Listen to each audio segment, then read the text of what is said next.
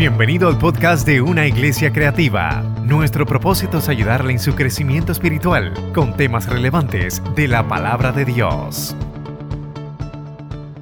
Romanos 1. ¿Sabes qué, hermano? Me convertí otra vez. Así es la palabra de Dios, María. Cuando uno entra en la palabra de Dios con la intención que Dios le hable a uno, uno encuentra que uno va bien, pero hay espacio para mejorar. Yo me convertí otra vez esta semana. Romanos 1, 16, 17. Porque no me avergüenzo del Evangelio, porque es poder de Dios. ¿Para qué? Para salvación, hermano. A todo aquel que cree. En el Evangelio, la justicia de Dios se revela por fe y para fe, como está escrito, escrito, mas el justo por la fe vivirá. Repito, porque no me avergüenzo del Evangelio, porque es poder de Dios para salvación a todo aquel que cree. Al judío primeramente y también al griego, porque en el Evangelio la justicia de Dios se revela por fe y para fe, como está escrito, mas el justo por la fe vivirá. El mensaje de hoy lleva como título Namis, porque no me avergüenzo del Evangelio. Padre, te doy gracias porque tu palabra es viva, más cortante que una espada de doble filo, mi Dios. Y ya esa espada me cortó a mí, Señor. Ya esa espada penetró en mi corazón, Señor. Reenfocó mi vida una vez más, Señor. Espíritu Santo, yo te pido que de la misma manera, Señor, tú hables a tu iglesia. Que en estos tiempos necesitamos dirección más que nunca, mi Dios. En el nombre de Jesús.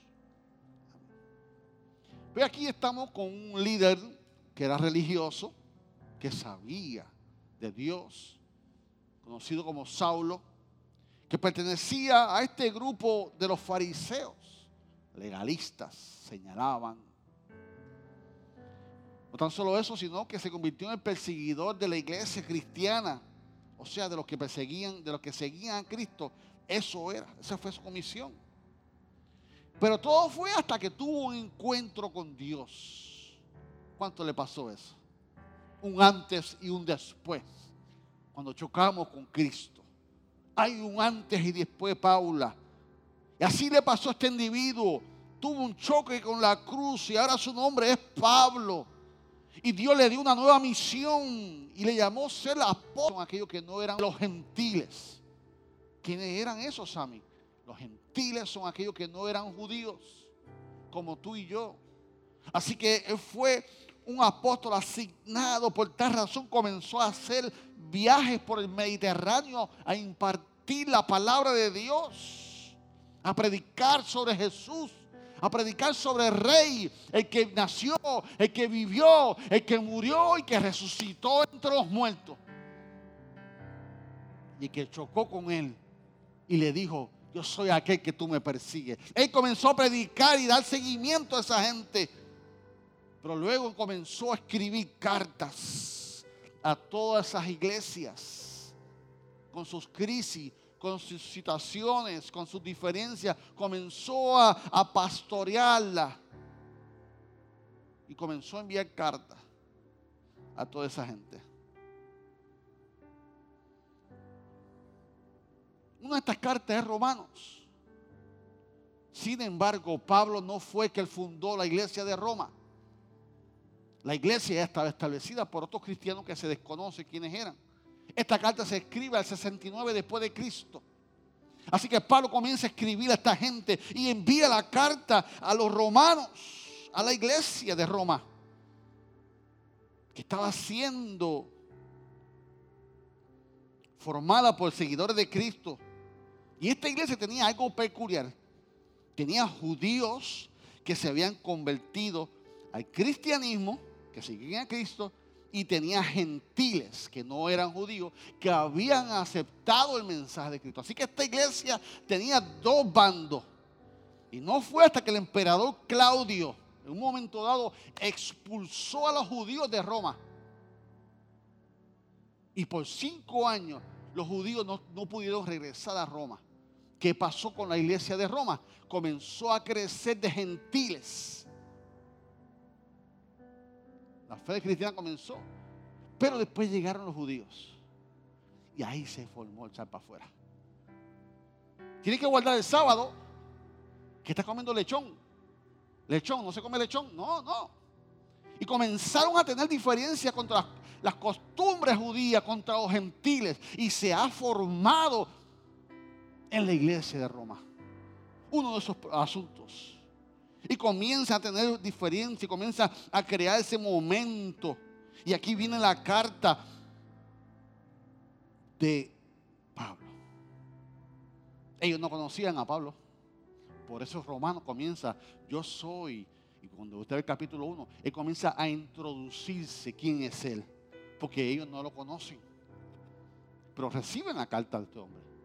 Y él comienza a hablar de sí, a introducirse a Roma. Capítulo 1, lo puede leer después cómo comienza.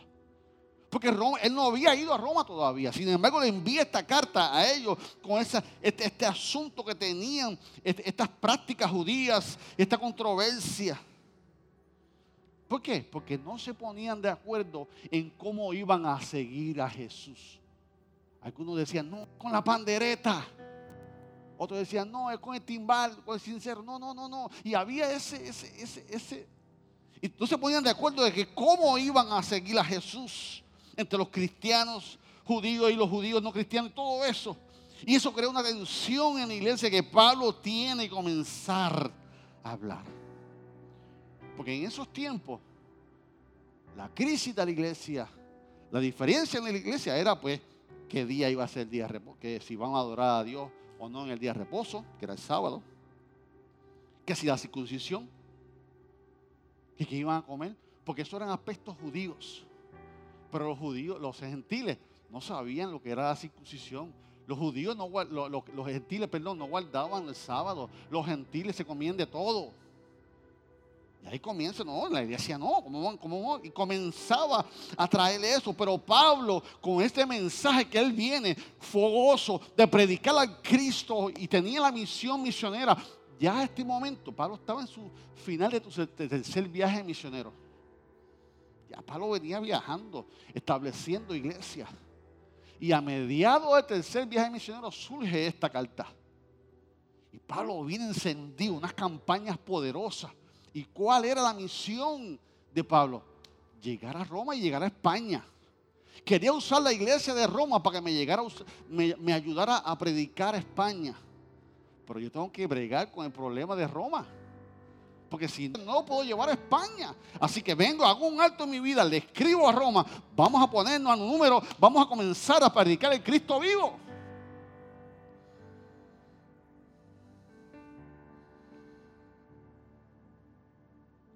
El libro de Romanos tiene 16 capítulos. El libro de Romanos se divide en cuatro partes. no se preocupen, no vamos a hablar de las cuatro partes. Solamente de la uno, porque es el capítulo uno que estamos predicando. El capítulo romano es grande y Pablo establece unas cosas poderosas. ¿Por qué? Porque Pablo estaba claro que el Evangelio tiene un poder de Dios ¿Para qué? Para salvar al ser humano. Déjese de tontería. Esto es más poderoso que cualquier diferencia. Esto es tan poderoso. El poder de Dios, el poder del Evangelio es para salvar a las personas y que se revele la justicia de Dios a la gente. Pablo estaba claro en su mensaje. Pablo estaba claro en su experiencia con Dios. Tú y yo debemos estar claro cuál fue mi experiencia con Dios. Gloria a Dios por la de César, por la mía en la mía. ¿Cómo se reveló Cristo a mi vida? ¿Por qué yo le sirvo al Señor? Podrán diferir de ti, podrán diferir, de nosotros, pero de mi experiencia personal con el Señor nadie me puede diferir eso, porque yo fui testigo del poder de Dios. Y Pablo estaba claro en eso. Pablo estaba claro en su, experiencia. Pablo habla de, la justicia de Dios. Pablo le dice, es siempre justo. Él es recto. Él es fiel. Él, cumple sus promesas. Y comienza a hablar de eso. Quizás el tema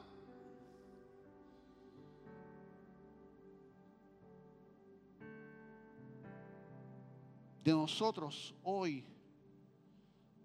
no sería el sábado. Quizás el tema de, de la iglesia de hoy en día no serían las comidas. Como pudieron ver el martes, usted comió de todo el martes aquí. Posiblemente las vestiduras, después que estén en orden, no hay problema. Si es rojo, usted se pone. Posiblemente hoy en día la cultura, no, no, eso no es un problema en la iglesia. Los estilos de la iglesia, ah, a mí me gustan las iglesias solemnes. A otros les gusta la pachanga en la iglesia. ¿Por qué? Porque nuestra personalidad es diferente y buscamos una iglesia que vaya acorde a nuestra. Entonces, eso no son distracciones para nosotros. Para Roma era una distracción. El celdo, la circuncisión, el sábado. Se estaba creando una distracción que estaba sacando su propósito como iglesia. Y Pablo dice, se están distrayendo, se están distrayendo de su propósito como iglesia.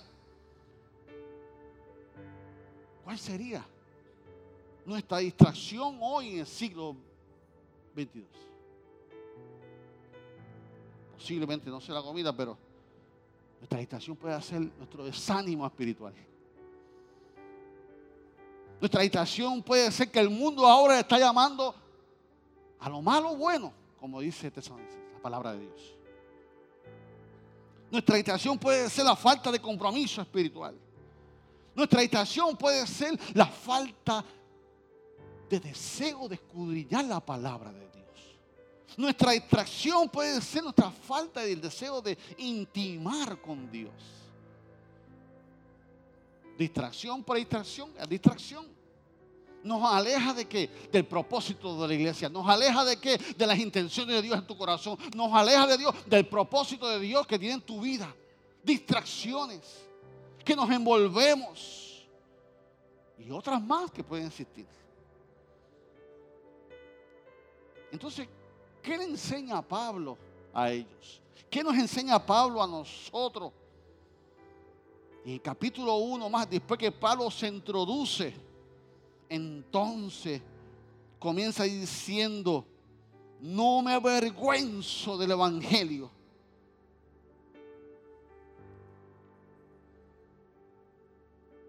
¿Por qué Pablo no se avergonzó del Evangelio? Porque él entendía que el Evangelio es un poder y él fue testigo de ese poder. Y ese poder que él tenía, esa experiencia que él tenía, él quería dárselo a todo el mundo que crea en ese poder. El poder puede existir. Y el poder existe. Pero está disponible para el que cree. Para el que cree. Y Pablo entonces afirma, dice, yo no me avergüenzo del Evangelio.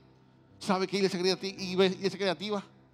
Vengo a decirte que el Evangelio aún tiene poder. La palabra de Dios aún tiene poder. ¿Cuántos lo creen? Esa es la primera razón de nosotros como iglesia. Una iglesia de poder, un creyente de poder, una mujer de poder, un hombre de poder. Hay poder disponible. Y Pablo entonces como un hombre, basta de experiencia.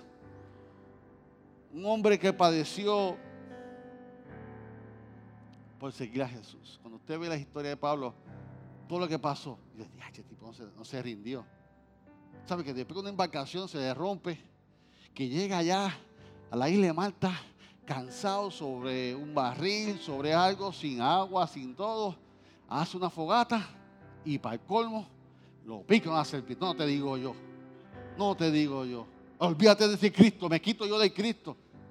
Cuando usted ve todo lo que pasó, Pablo, por predicar el Evangelio, usted ni yo hemos hecho nada. Tuyo, que tú has hecho. Ah, llevas, ¿cuántos, que tú llevas cuántos años de diácono? Pues ¿sabe qué? Y tú no has hecho nada. Que yo llevo 21 años pastor, yo no he hecho nada. No le cambio mis 21 años a Pablo por la experiencia de él. Que eso fue cantazo tras cantazo. Pero esos cantazos de Pablo, esa experiencia de Pablo, esa agenda del reino de las tinieblas por detener a ese hombre, cuando tú ves eso, es la agenda del reino de las tinieblas, deteniendo a Pablo porque es una amenaza para el reino de las tinieblas. Cuando tú entiendas que tu propósito se está extendiendo, es que Satanás sabe que tú eres una amenaza para el reino de los cielos, que tú tienes un propósito de Dios. Pastores, que me pasan tanta cosa. Cuando a ti te pase algo, con el dolor, con el pie cojo, con un ojo tuerto, lo que sea, no sé qué te va a pasar. Usted declare, nada va a detener el propósito de Dios en mi vida. Nada, venga, venga, venga más duro. Y si quiere, repase a Pablo, repáselo. Pablo, ¿cómo, ¿cómo, es esto? Ah, me falta la serpiente. Ahí mismo llega por ahí.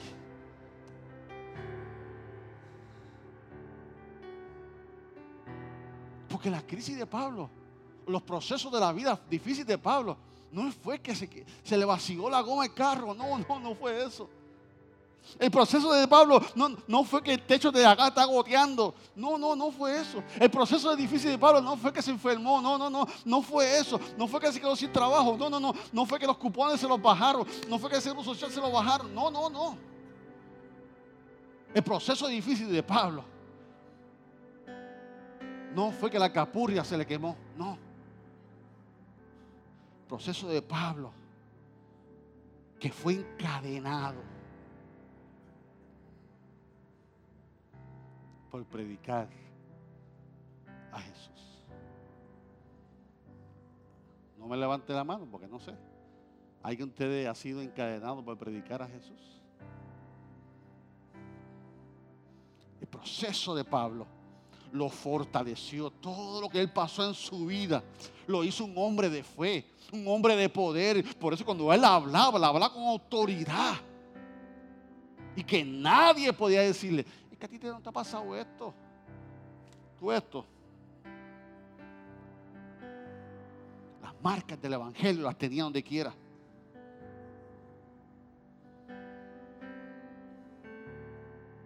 ¿Qué hizo Pablo? Pablo iba a sacudir las distracciones de la iglesia. Pablo iba a sacudir las, las, distracciones de los hombres, de las mujeres. Déjense de tonterías, déjense de cosas. Vamos a predicar el Evangelio, que en el Evangelio hay poder para salvación para el que cree.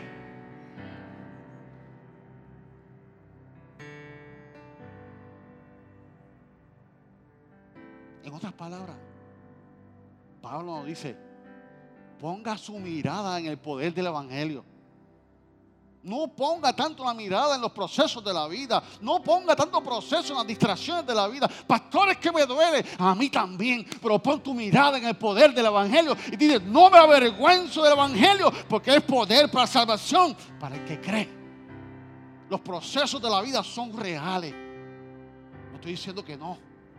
Estoy diciendo que duelen. Claro que sí. Poder del Evangelio. Y Pablo va a insta a su hijo espiritual, Timoteo. Este hombre estaba tanto a fuego que a todos sus hijos espirituales los inyectaba. Le dice a Timoteo, en 2 Timoteo 1, 16, 17, nueva traducción viviente, dice que el Señor muestre su una bondad especial. La practiqué mucho Anisiforo, gracias Iván. Y todos, y que la practiqué ayer, hoy se me olvidó. Y toda su familia, porque él me visitó muchas veces y me dio ánimo. Jamás se avergonzó de que yo estuviera en cadenas. Cuando vino a Roma, me buscó, porque todas partes hasta que me encontró. Un preso, yo he vivido esa experiencia que tú sabes que está preso. Pero cuando tú ves un preso encadenado de, en, el tiempo de ahora, encadenado de cintura, de mano y de pie, y tú lo miras a los ojos, la vergüenza de ambas partes es fuerte. En el proceso familiar que yo tuve, yo fui el pastor de la familia hasta que llegó ese momento. Cuando ese, momento, todo el mundo me tuvo que pastorear ahí porque ahí yo exploté. Y este hombre se acuerda de ese proceso. ¿Quién era este hombre? Era un hombre de la fe que nunca dejó de, de visitar a Pablo a pesar de las circunstancias. Pablo dice, yo no me avergoncé de que él me viera encadenado. Estoy encadenado por la causa de Cristo. Imagínense, hombre, preso y predicando, preso y motivando. En crisis, tú y él es gozoso. Ay, Pablo, Tito. Tito, Pablo, te traes esta jubita. ¿Sabes que el Evangelio tiene poder? Tú, ¿what? Porque este hombre tenía. Y este hombre entonces no se avergonzó. Iglesia Cristiana de Manuel. No podemos avergonzarnos del Evangelio porque es poder. Nosotros como pastores, nosotros como líderes, como creyentes, tenemos que proclamar el Evangelio hoy más que nunca y que no nos dé vergüenza de predicar el Evangelio, porque el Evangelio es poder de Dios. Necesitamos cobrar el ánimo, necesitamos levantar la bandera de la fe, comenzar a dar testimonio como Pablo lo hacía. o el mundo se avergüenza de lo que hace. O el borracho te dice, chacho, una borrachera, rompí el carro, hice esto, hice esto. Se abochorna él. El adúltero, tuve tres mujeres. Se abochorna. No. Se abochorna de presentar lo que están presentando ahora. No. El mundo no se abochorna de lo que está haciendo, de la, gente, de la agenda del mal que tiene. Entonces, ¿por qué me voy a avergonzar yo del Evangelio de Cristo que tiene poder, que me ha perdonado, me ha restaurado, ha hecho quien yo soy y todo lo que tengo se lo debo a Él? Tenemos que predicar el Evangelio, tenemos que levantar nuevamente la bandera de la fe y proclamar que hay poder en Cristo Jesús. que lo único que Dios ha hecho en tu vida es bendecirte. Que lo que tú eres, te lo dio Dios. Y lo que tú vas a hacer, también. Que todo lo que tú tienes ahora, te lo dio Dios. Y todo lo que tú vas a tener, te lo dio Dios. Entonces, ¿por qué yo me voy a avergonzar del Evangelio? Si todo lo que yo tengo, se lo debo a Él. Todo lo que yo tengo, todo lo que yo soy, se lo debo a Él. ¿Se lo podría decir alguien a tu lado? Todo lo que tengo, todo lo que soy, a ti, te lo debo a Dios, se lo debo a Dios. Yo te debo a Dios a ti, mi amor. Pastor Isaac Cookie, todo lo que somos, todo lo que tenemos, se lo debo. Entonces, ¿por qué yo me voy a avergonzar? Y Pablo dice, no me avergüenzo del Evangelio. ¿Por qué? Porque la historia del Evangelio es la historia de Jesús escrita por sangre. No puedo avergonzarme del Evangelio porque es buena de salvación. No puedo avergonzarme del Evangelio porque es el único camino de salvación para el hombre. No puedo avergonzarme del Evangelio porque es la ofrenda que Dios nos dio a los hombres perdidos. No puedo avergonzarme del Evangelio porque es poder en acción. No puedo avergonzarme del Evangelio porque es la benevolencia que Dios. Por tal razón Pablo dice, no me avergüenzo del Evangelio porque es poder. Cuando tú dejas de hablarle a Dios, de Dios a alguien por no ofenderlo, te estás avergonzando del Evangelio. Yo voy a respetar lo que tú crees. Vamos a respetar la iglesia. Pero las personas también tienen que respetar mi postura de fe. Respeto mutuo. Yo no te voy a criticar, pero mi fe, mi experiencia con Dios, la tienes que respetar. Así que yo no puedo dejar de decir lo que yo soy. Yo no puedo dejar de decir lo que yo creo. Porque si lo hago, me estoy avergonzando del Evangelio. Cuando tú no te atreves a decir que eres creyente públicamente, te estás avergonzando del Evangelio. Pastor, es que yo soy nuevo y se me hace difícil, usted lo dice tan, tan fácil.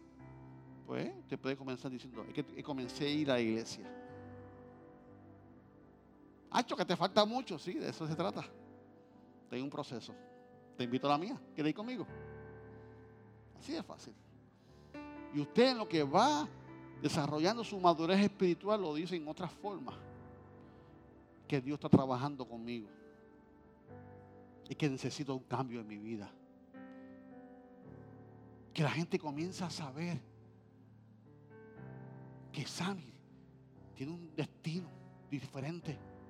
Que Dios está bregando en la vida de Sammy. Pero que eso es testimonio, sencillo. Cuando tú como predicador, pastores y, ministros, intencional predicando, deja fuera la cruz, el Espíritu Santo y el poder del Evangelio, te estás avergonzando del Evangelio. Cuando tú como persona no te atreves a hablar de, de lo que tú crees, en tu fe, en tu escuela, en el trabajo, en la universidad. Estás avergonzando el Evangelio. ¿Por qué? Porque cuando yo me voy de vacaciones, uh, yo le cuento la experiencia de las vacaciones a todo el mundo. Mira, me monté en una lanchita y, uh, y comienzo a explicarle mi experiencia de vacaciones a todo el mundo. Y si Paula no me, preguntó, no te conté. Ah, pues mira, dame contarte. Se la contamos a que nos pregunta y se la contamos al que no nos pregunta. ¿Por qué?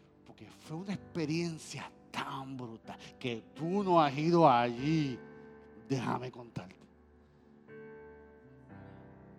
Así era Pablo. Pablo inspiraba con su mensaje. Pablo inspiraba de ese poder poderoso. De la misma manera nos, toca a nosotros comenzar a impartir lo que Dios ha hecho en nuestra vida. Qué bueno que eh, eh, en las redes sociales vi esta película. Qué gloria a Dios. Pero también te digo, en este texto te dice la palabra de Dios esto. Que prediquemos el Evangelio en todas las plataformas de nuestras redes sociales. Que tú comiences a decir, en las redes sociales. El martes estuvimos en la actividad de acción de gracia de, iglesia, de acción de iglesia. Mira, eso estuvo poderoso, un compartir, una coinonía, una presencia de Dios, un gozo. Esa es la iglesia, ese es el evangelio. Hay muchas formas como predicar y llevar el mensaje de gozo, de salvación. Y compartir entonces que Dios es bueno todo el tiempo y que todo el tiempo Dios es bueno. Y Pablo recalca, porque no me avergüenzo del Evangelio, porque es poder para salvación para todo el que le cree. ¿Cuántos le creen al Señor? ¿Cuántos creen que hay, hay poder en el Evangelio? Yo creo en el poder. Y cuando usted ve a Pablo en sus cartas pastorales, así se le llaman a las cartas que Pablo escribió, las cartas pastorales. Y las cartas pastorales le dice a Timoteo, segundo Timoteo 1.8, le dice, segundo Timoteo 1.8, por tanto, le dice a Timoteo, no te avergüences de dar testimonio de nuestro Señor. Es más, no te avergüences ni de mí, que fui preso suyo si no participa de las que? De las aflicciones por evangelio según el poder de Dios. Usted me dice, pastor, ¿pero qué, aflicciones habla él? Bueno, ya la iglesia está, está hecha. Pero en estos tiempos había aflicción para predicar el evangelio. en estos tiempos había división, los perseguían. Y le está molestando y dice, da testimonio del Señor, da testimonio de mí, sí, yo conozco a Pablo, sí, sí, de lo que pasó. Mira lo que dice más adelante en el versículo 12. Por lo cual asimismo padezco esto, pero no me avergüenzo, porque yo sé en quién he creído. Y estoy seguro que es poderoso para guardar mi depósito para aquel día. Yo sé en quién he creído. Repita conmigo, yo sé, yo sé, yo sé en quién yo he creído. Cuando venga la adversidad, Judith, eso es lo que tú vas a decir. Después que te sequen las lágrimas, te levantas y con autoridad vas a decir, yo sé en quién yo he creído.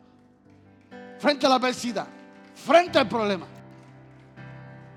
Yo sé en quién he creído. Y Pablo está inspirando a sus discípulos con el mismo fuego que él tiene pasión, con la misma fe que él tiene de defensa del evangelio y lleva este mensaje. ¿Sabes qué? Que tus hijos sean testigos de lo mismo. Aunque te tilden fanática, loca. Por algún día van a ir donde la fanática y loca y decirle, mami, ¿puedes orar por mí?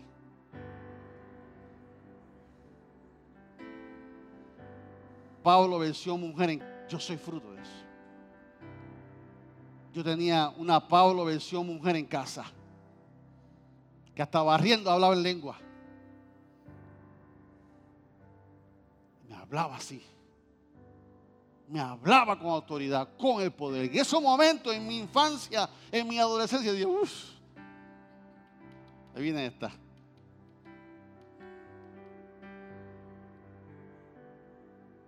Pero su oración fue contestada. Heme aquí.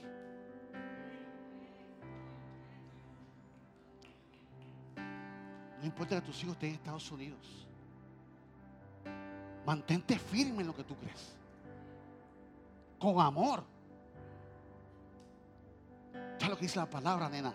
¿Tú sabes lo que dice la palabra? Ay, sí, mami, dime. Te lo voy a decir. ¿Quieres que ore por ti?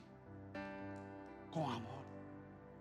Y si está presente, ora por ella. Abrázala, bésalo, bésalo. Para que tus hijos sean testigos, para que tus nietos sean testigos. Ay, que le, quiero dejar de herencia un carro. Olvídate de carro y ora por ella. Pon las manos encima y comienza a ungirla. Comienza a declarar palabra de Dios sobre ella. Si sobra, chao, pues después de dejar. La mejor herencia es que ellos entiendan que aunque no tuvieron tu experiencia, no tienen tu madurez. Y, y Pablo, eso es otro mensaje, le está hablando a Timoteo, que fue criado por quién? Por su abuela y por su mamá. Mujeres, Dios bendiga a las mujeres. Y ahí tenemos un Timoteo temeroso a Dios, deseoso ser discípulo de un apóstol, porque mamá y abuela tuvieron presentes en su vida. Mamá y abuela, ustedes tienen autoridad, ustedes tienen amor, ustedes tienen experiencia en el Señor. Hay un poder sobrenatural que usted entiende. Por cuanto yo lo he creído, tú lo has creído y tú sabes en quién tú has creído. Declara la palabra sobre tus nietos, sobre tus hijos que estén en Puerto Rico o fuera de Puerto Rico. Porque no me avergüenzo del Evangelio. Porque es salvación para los que creen. Ese era el mensaje de Pablo. ¿Cuántos desearían lo mismo con sus hijos y sus nietos? Aunque sus hijos tengan momentos de rebeldía.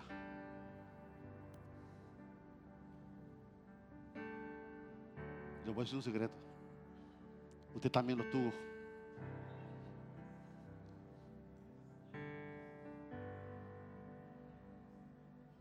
Yo me río con los demás. ¡Ay, qué bien! Tú vamos a mostrar un espejo. ¿Qué tú hacías a esa edad? Ay, pastor, no digas eso. Así yo los mato. Eso de media hora consejería, una hora consejería, lo mato en dos segundos. A esa edad que tú hacías. Yo era peor. Lo que tú no has podido hacer como mamá, como papá, como abuela, le toca el poder del Evangelio. En lo que tú has creído. En lo que tú has creído. Lo haces en casa, en privado. Lo hace. Porque el que cree que el Evangelio es poder y que no se avergüenza del Evangelio, eres tú. Tus hijos todavía no han llegado. Les toca chocar con la cruz. Y yo lo voy a decir, para que no me llamen llorando.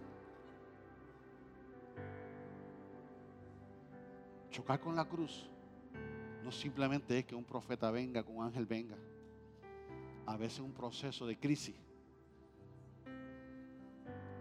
lo va a ver al Dios que tú le servías.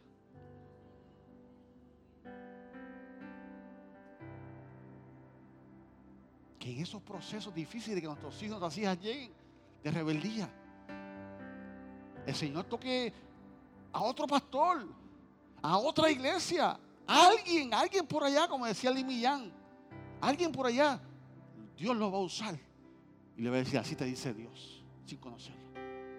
Pero el que cree eso, el que cree en ese poder, eres tú. Por tal razón, cuando yo oro, cuando yo hablo, por tal razón, yo no me puedo avergonzar del Evangelio. Porque el Evangelio es para vivirlo. El Evangelio es para disfrutarlo. El Evangelio es para compartir las experiencias que hemos tenido. ¿Por qué? Porque el Evangelio es tunamis es poder. Tsunami significa dinamita, poder. El Evangelio es como una dinamita que la prende y la suelta. ¿Dónde la voy a aprender? La voy a aprender de rodilla en casa. ¿Dónde la voy a aprender? La voy a aprender orando por mis hijos. Y la voy a zumbar en el nombre del Señor porque el Evangelio es poder, es dinamita. El mensaje de la cruz, Dios ha depositado un poder especial. Llega al corazón lleguen más allá. El Evangelio es poder para salvación. El Evangelio es una dinamita, un dunamis para salvación. ¿Y qué es la salvación? La salvación es un, es un concepto amplio que comienza con el perdón de pecados. Pero también la intención de la salvación es llevarte a estar completo nuevamente. Cuando Dios te hizo, Dios te hizo completo. Dios te hizo perfecto. Te ha pedido la Ay, ¿qué le pasó a? Ese nene es tan bueno que era nene. Esa nena.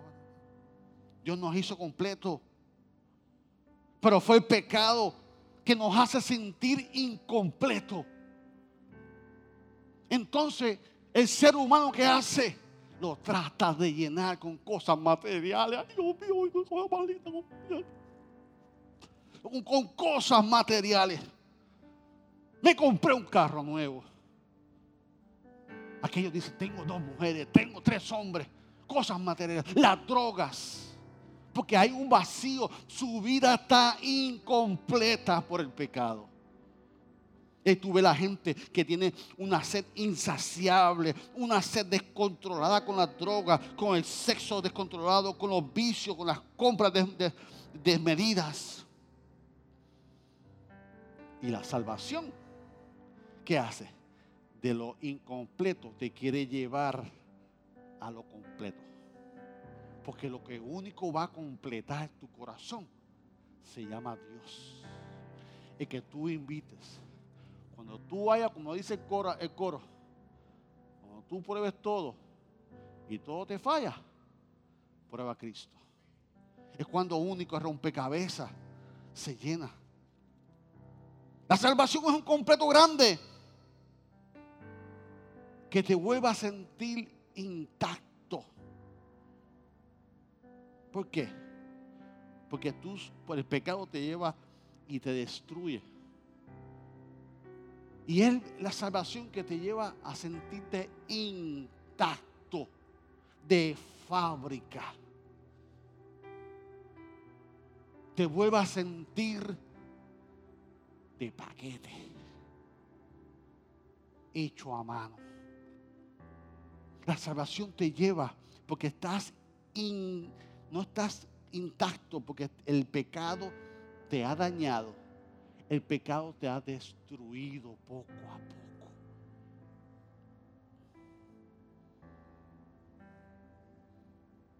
Tan solo eso, que en esencia es la salvación. Por entonces ahí comienza el desfile de cuatro soldados que entran a regular tu vida. Y uno se llama la justificación. Cuando tú eres salvo, cuando tú aceptas a Cristo como tu único y exclusivo Salvador, la intención de Dios es que Dios te lleva a, hacerte completo, a hacerte intacto. ¿Y cómo se hace eso? Entonces entra la justificación. ¿Por qué era eso? Porque antes yo tenía una posición delante de Dios, de pecador. Y la justificación ahora Dios te hace justo y te posiciona delante de él. Y ahora Dios te ve justo. Número dos, también te hace que te reconciliación, una reconciliación en tu vida. Antes tú eras enemigo de Dios. Ahora a través de Jesús te reconcilias. Número tres, también te lleva a la santificación, que es un proceso lento un proceso que nosotros fuimos lavados por la sangre de Cristo. Y comienza entonces a surgir la nueva criatura. El nuevo Sami, la nueva Miriam, el nuevo Algarín comienza. Y dice la palabra de Dios que todas las cosas viejas pasaron. y aquí todas son hechas nuevas. Y comienza la santificación a tomar tu vida y, y a tomar sentido tu vida. Entonces te sientes redimido. Y una redención donde Cristo pagó el precio por nosotros, por nuestras culpas, nuestros pecados. Esos son los beneficios de la salvación. A través de que creer en el poder del Evangelio, a través de Cristo Jesús. Y te pregunto, ¿qué Evangelio abrazaste? ¿Qué evangelio comenzaste a seguir? Este evangelio que estamos hablando es un evangelio de dunamis, es un evangelio de poder, es un evangelio de, dinamita. Es un evangelio que coge a las personas y las hace tomar y, y virarlas 180 grados para atrás y comienza a llevarlo a una nueva dirección. De tal manera que entonces Pablo en su esfuerzo, en su dinamismo, le dice a la iglesia de Filipo, en Filipenses. Pero cuántas, pero cuántas cosas eran para mí ganancia. La he estimado como pérdida por amor de Cristo. Y ciertamente aún estimo todas las cosas como pérdida por excelencia y conocimiento de Cristo Jesús, mi Señor. El amor por el cual lo he perdido todo y, y lo tengo por basura para ganancia de Cristo. Ya no me interesa. Y eso es lo que pasa contigo y conmigo. Cuando aceptamos a Cristo. Todo lo que era importante, todo lo que llenaba nuestra vida, lo tomamos secundario y lo tomamos con basura. Porque ahora está Cristo en mi vida. Pablo está diciendo, yo tenía algo que para mí era importante. ¿Qué era lo que era importante Pablo? Su carro. ¿Qué era importante para Pablo? Su casa. No. Filipenses 3, 5, 6 dice, viviente, fui circuncidado cuando tenía ocho días de vida. soy ciudadano de Israel de pura cepa, miembro de la tribu de Benjamín, un verdadero hebreo como no ha habido otro. Fui miembro de los fariseos, quien, quien exigen la obediencia más estricta de la ley judía. Era tan fanático que perseguía con crueldad a la iglesia y a cuanto la justicia obedecía la ley al pie de la letra. En otras palabras, Pablo decía, mi estatus, mi grado asociado, mi bachillerato, mi respeto, mi orgullo. No había otro hebreo como yo. Otra versión dice, hebreos de los hebreos. Ese era todo su orgullo. Él dice, toda esa vanagloria lo tomo por pérdida. Para él era importante. Entonces yo te pregunto para ti, ¿qué es importante para ti? ¿Qué está tomando el lugar de Dios en tu vida? ¿Qué es importante que no le está primado a Dios? Y finaliza final, a, a Filipenses 3, 9 y 11, pero me gustó esta versión, como lo dice. Quiero vivir unido. Ah, eso está poderoso. Quiero, ¿sabes? Yo doy todo eso perdido. Ahora quiero qué? Quiero vivir unido a Él. No por la rectitud que viene de cumplimiento de la ley, sino por lo que nace. Haber creído en Cristo, es decir, la que Dios conoce por la razón de fe.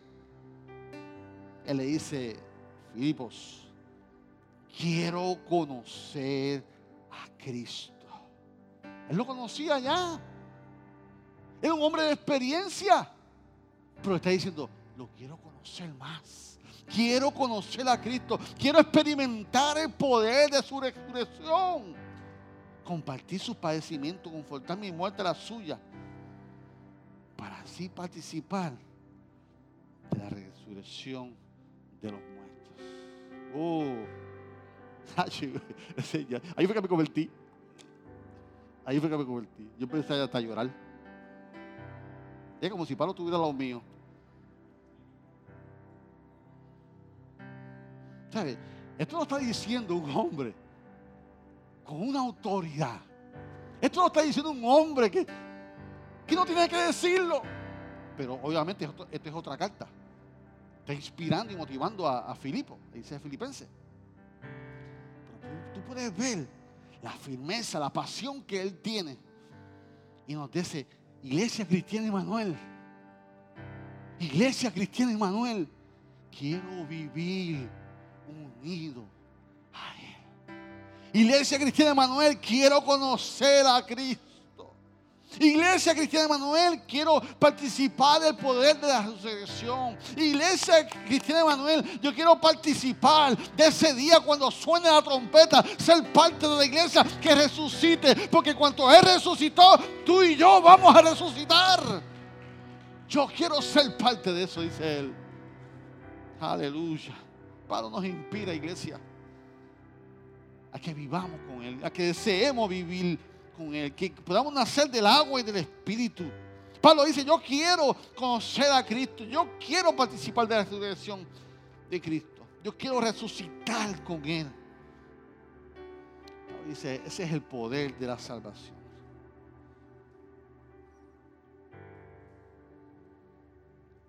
Romanos 1, 16, 17, iglesia.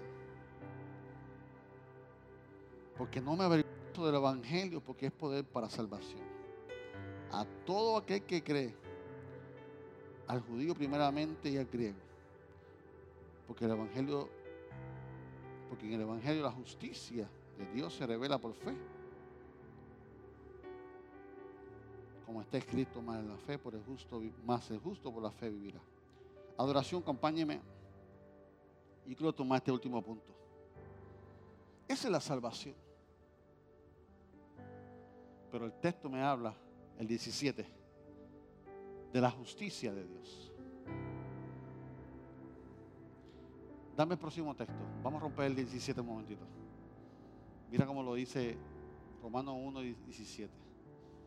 Porque el evangelio, porque en el evangelio la justicia de Dios se revela por la fe y para la fe. Como está escrito, más el justo por la fe vivirá. Palabra de Dios para todos. Dice, la buena noticia acerca de Cristo revela el plan de Dios para traer justicia al mundo entero. Échale mano a esto. Se está extendiendo de los que creen. ¿Cuántos creen? Ok. Se está extendiendo de los que creen a los que creen, a los que van a creer. Es nuestra misión de la justicia de Dios. Se tiene que compartir, dice, se está extendiendo de las de los que creen a los que van a creer, como está escrito, el aprobado por Dios.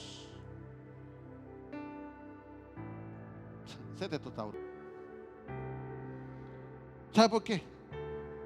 Porque el hombre tiene un problema grave.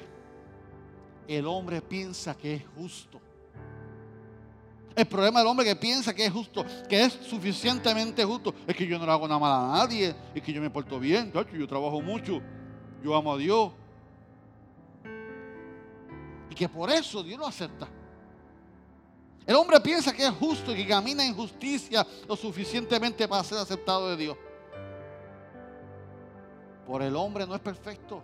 El hombre no es perfecto, pero sí Dios es perfecto.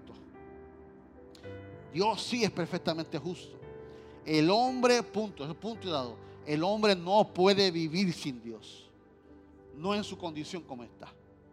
Por eso el hombre tiene que creer, por eso el hombre tiene que ir a salvación, para que la sea justicia. La única forma en que el hombre puede vivir con Dios es que sea hecho justo, perfectamente justo. Mira lo que dice en 2 Corintios 5:21 el que no conoció pecado, por nosotros lo hizo pecado, para que nosotros fuésemos hechos justicia de Dios en él.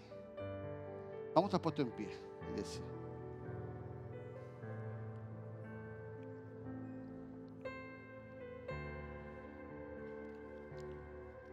Ya me quedan como dos páginas de mensaje. Pero mi esposa me dijo 5 y 20. Te amo, mi amor. Entonces, ¿cuál es la respuesta para el hombre?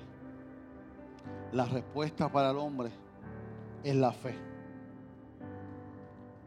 Cuando una persona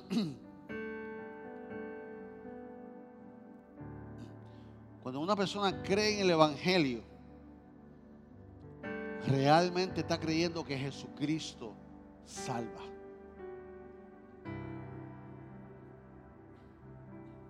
Y Dios toma esa fe de esa persona y la toma como justicia.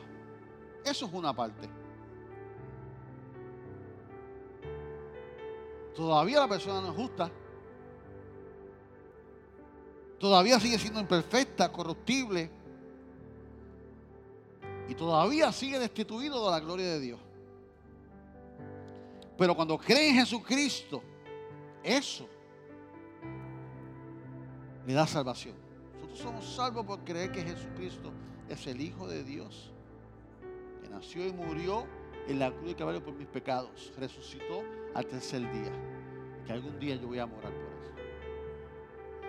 Cuando yo declaro entonces mi fe en Jesucristo, dicha creencia honra a Dios y a su Hijo y debido a eso, Dios acepta nuestra fe como persona. Y eso es lo que cuenta como justicia. Entonces llegó a ser aceptable delante de Dios. Y ahí entra la justificación. Ahí entran los procesos de la, de la salvación. Entonces tengo una nueva posición delante de Dios. Ahora mi vida es perdonado por cuanto creo en la fe en Jesucristo.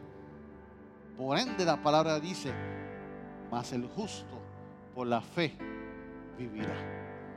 Porque es por mi fe, mi fe en Jesucristo. Pablo nos dice, iglesia, no me avergüenzo del Evangelio, porque es poder de salvación para el que cree.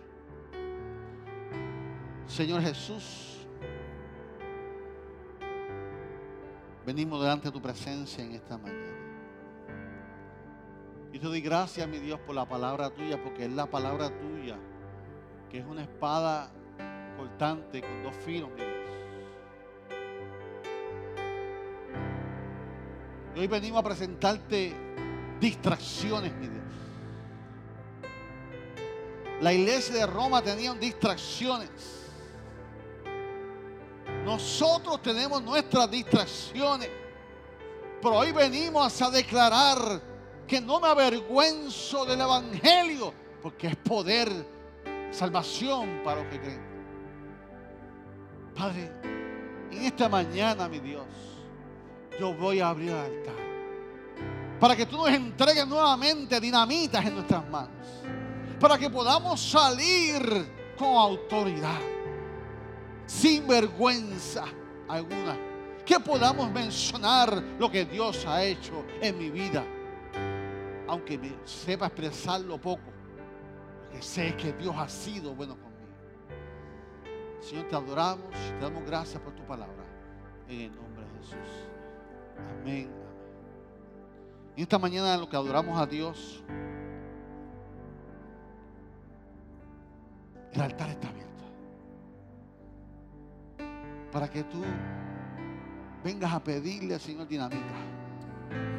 Te falta poder, el que te la da señal llamada Espíritu Santo. Necesitas dinamita espiritual, te la da Dios en el altar. Así que Entrégale a Dios tus distracciones en esta mañana. Y adoramos a Dios en esta mañana. Aleluya.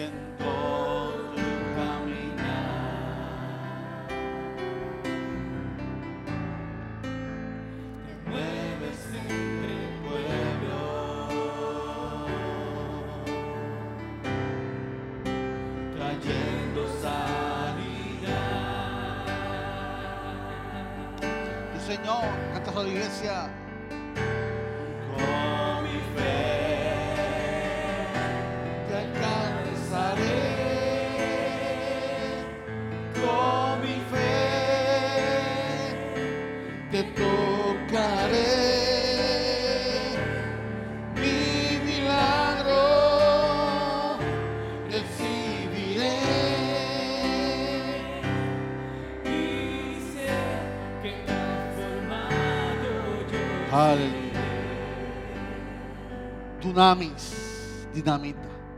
Ahora más que nunca la iglesia necesita de ese poder. Ahora más que nunca el liderato, la pastoral necesitamos de esa autoridad y ese poder. Ahora más que nunca necesitamos en Puerto Rico levantar una vez más la bandera de la fe y decir, no me avergüenzo del Evangelio porque es poder para salvación. Que podamos decir como Pablo, quiero vivir unido a ti. Que podamos decir como Pablo, quiero conocer más a Cristo. Hoy es un buen día, amigo, que estás aquí para que tú le des tu corazón al Señor si hubiera alguien que no ha dado su paso fe, si alguien no ha declarado esa palabra de creer en Jesús como su único, exclusivo Salvador y que la salvación del Señor entre en su vida y el poder del Evangelio entre en su vida, hoy es el día. Los diáconos, por favor, los pastores, me pasan, por favor, vamos a orar. Alguien quiere aceptar a Cristo como su único Salvador, levante su mano en esta mañana. Donde quiera que esté. Hoy es un día de salvación. Hoy Dios te ha traído para decirte, hay un poder disponible para ti. No tienes que buscar las cosas materiales que son buenas, pero hay una autoridad que viene del cielo para ti. Aleluya. Te adoramos, Jesús. Aleluya. Cantamos al Señor. Te adoramos, Señor. Te adoramos, Señor. El altar sigue abierto para ti. El altar sigue abierto para ti. Aleluya. Mantén comunión, iglesia. Sí, Señor Jesús. Sí, Señor. Caminar.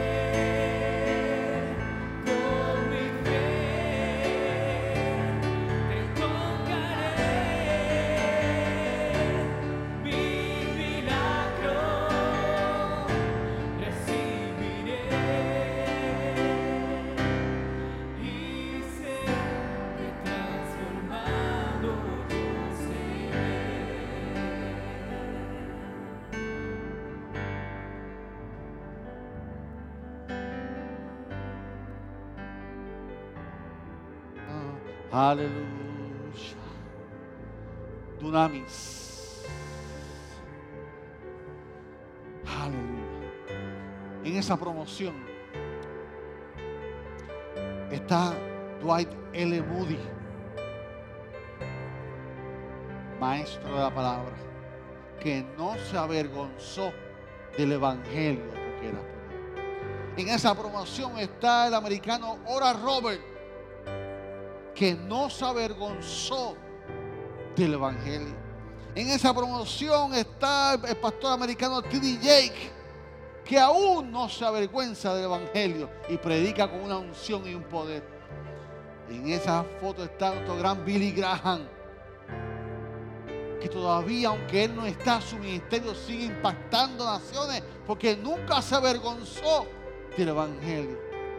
En esa foto está nuestro gran Gigi Ávila de Camuy, Puerto Rico, que nunca se avergonzó del Evangelio. Hombre humilde, sencillo, pero con autoridad y nunca se avergonzó del Evangelio. La próxima promoción, ¿cuál será? ¿Quiénes estarán en la próxima foto? ¿Cuántos quieren estar en la próxima foto? Yo quiero estar ahí. Yo quiero estar ahí. Que digan, ahí está Marelis, que nunca se se avergonzó del Evangelio. Ahí está María Meléndez, que nunca se avergonzó del Evangelio. Ahí está Daniel, directamente de Brasil, porque nunca se avergonzó del Evangelio. Ahí están los miembros de la iglesia cristiana Emanuel, que nunca se, van, se avergonzaron del Evangelio. Porque es dunamis, es poder, es dinamita. Padre, te presento a la iglesia cristiana Emanuel. Te doy gracias por ella, mi Dios. Gracias por la bendición, mi Dios, que nos permite ser sus pastores. Qué bendición y privilegio. mi Dios. Gracias por el poder del, del Evangelio, mi Dios. Gracias por el poder del Evangelio. Gracias por tu presencia, Señor. Gracias por el proceso que pasó el apóstol Pablo, que aún dos mil años después nos sigue marcando y motivando a pagar un precio, Señor. Pon dinamita en cada una de nuestras manos. Te presento nuestra paternidad. Te presento a las madres. Te presento a los padres. Te presento a los abuelos. Dando la palabra sabia para el momento correcto impartir sobre nuestros hijos. No regañándolos, Señor, de ellos. Enséñanos a hablar sabiamente. Enséñanos a escucharlos primeramente. Que mientras los escuchemos, tú nos capacites. Tú nos des el intelecto, la sabiduría, la palabra de poder al momento correcto. Para que podamos orar, impartir de ese poder, cerrar ese momento con una palabra afirmativa, con un abrazo. Que los procesos que ellos están viviendo, nosotros también los vivimos y fuimos alcanzados por el poder de la cruz. Padre, por tal razón dejamos nuestros hijos, nuestras hijas, nuestras nietas, nietos en tus manos. Y declaramos que sabemos en quién hemos creído. Por tal razón reprendemos y cancelamos todo plan de enemigo en contra de nuestras generaciones. Y pronunciamos tu palabra sobre ellos. Que nuestra fe es que la salvación alcanzará a nuestras hijas, a nuestros hijos, a nuestros nietos, primera generación, segunda generación, Padre. Esa es mi fe, Señor. Así lo creo. Y declaro que el justo por la fe vivirá. Y todo lo que lo cree, dale un fuerte aplauso al Señor. Aleluya. Gracias por escuchar nuestro podcast. Para conectarse con nosotros, siga nuestra página web, unaiglesiacreativa.com o en Facebook, Una Iglesia Creativa, donde hay un lugar para cada miembro de su familia.